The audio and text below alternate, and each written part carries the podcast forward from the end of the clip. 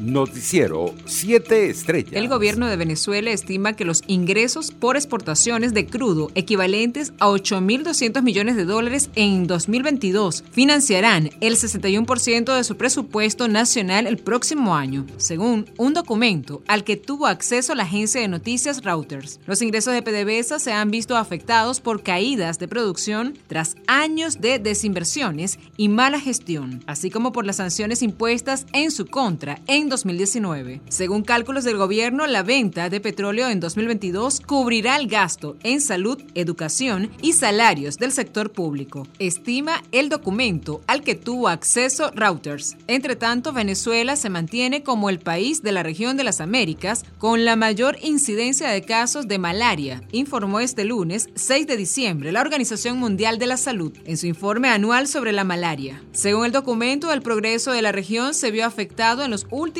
años por el importante aumento de la malaria en Venezuela, cuyas cifras sumadas en Brasil y Colombia representaron más del 77% de todos los casos del continente en 2020. El reporte indica que Venezuela registró 231.743 casos de malaria y 203 muertes en 2020, una disminución en comparación con 2019 cuando el país notificó más de 467.000 casos. Un total de 187 migrantes venezolanos regresará al territorio nacional provenientes de Argentina en una nueva jornada del plan Vuelta a la Patria. Así lo informó el ministro para las Relaciones Exteriores Félix Plasencia a través de la red social Twitter. Seguimos sumando sonrisas y uniendo familias venezolanas con el plan Vuelta a la Patria. Esta jornada con salida desde el Aeropuerto Internacional Ezeiza en la ciudad de Buenos Aires nos deja como resultado 187 connacionales listos para volver a casa.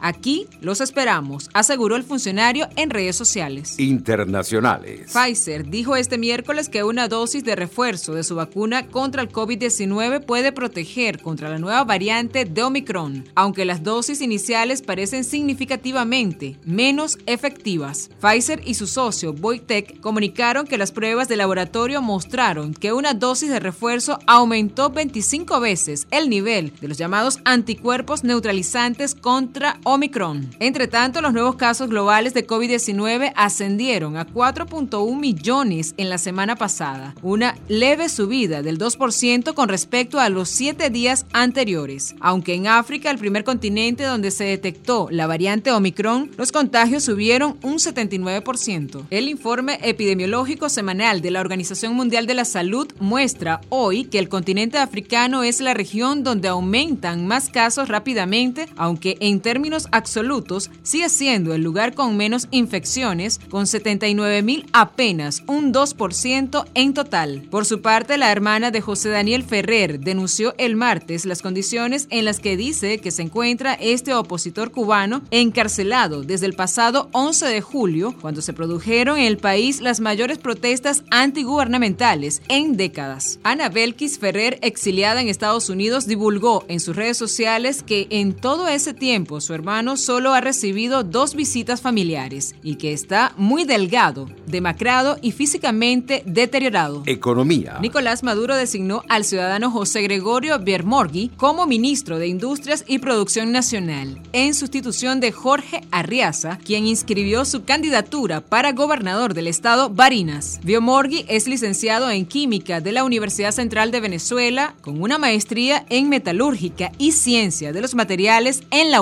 Desde el año 2002 ha ejercido cargos en el gobierno venezolano. En 2018 lo nombraron embajador ante la República Árabe Siria y en los últimos meses ha desempeñado el cargo de viceministro de Desarrollo Industrial del Ministerio de Industria y Producción Nacional. Deportes. Abu Dhabi decidirá por cuarta vez desde su debut en 2009 un Mundial de Fórmula 1, un campeonato en el que esta ocasión se resolverá entre el neerlandés Max Verstappen en la escudería Red Bull y el inglés Lewis Hamilton de Mercedes, que llegan empatados a puntos 369.5 a Jazz Marina, el circuito que el próximo domingo albergará la vigésima segunda y última carrera del año. Jazz Marina, un circuito que inicialmente superaba los 5 kilómetros y medio y que tras algunos retoques, entre ellos la eliminación del chicane del principio y el ensanche de la horquilla de la curva 7, ya decidió a favor del inglés Jenson Benson Buttons de Bragg en 2009. Noticiero 7 Estrellas.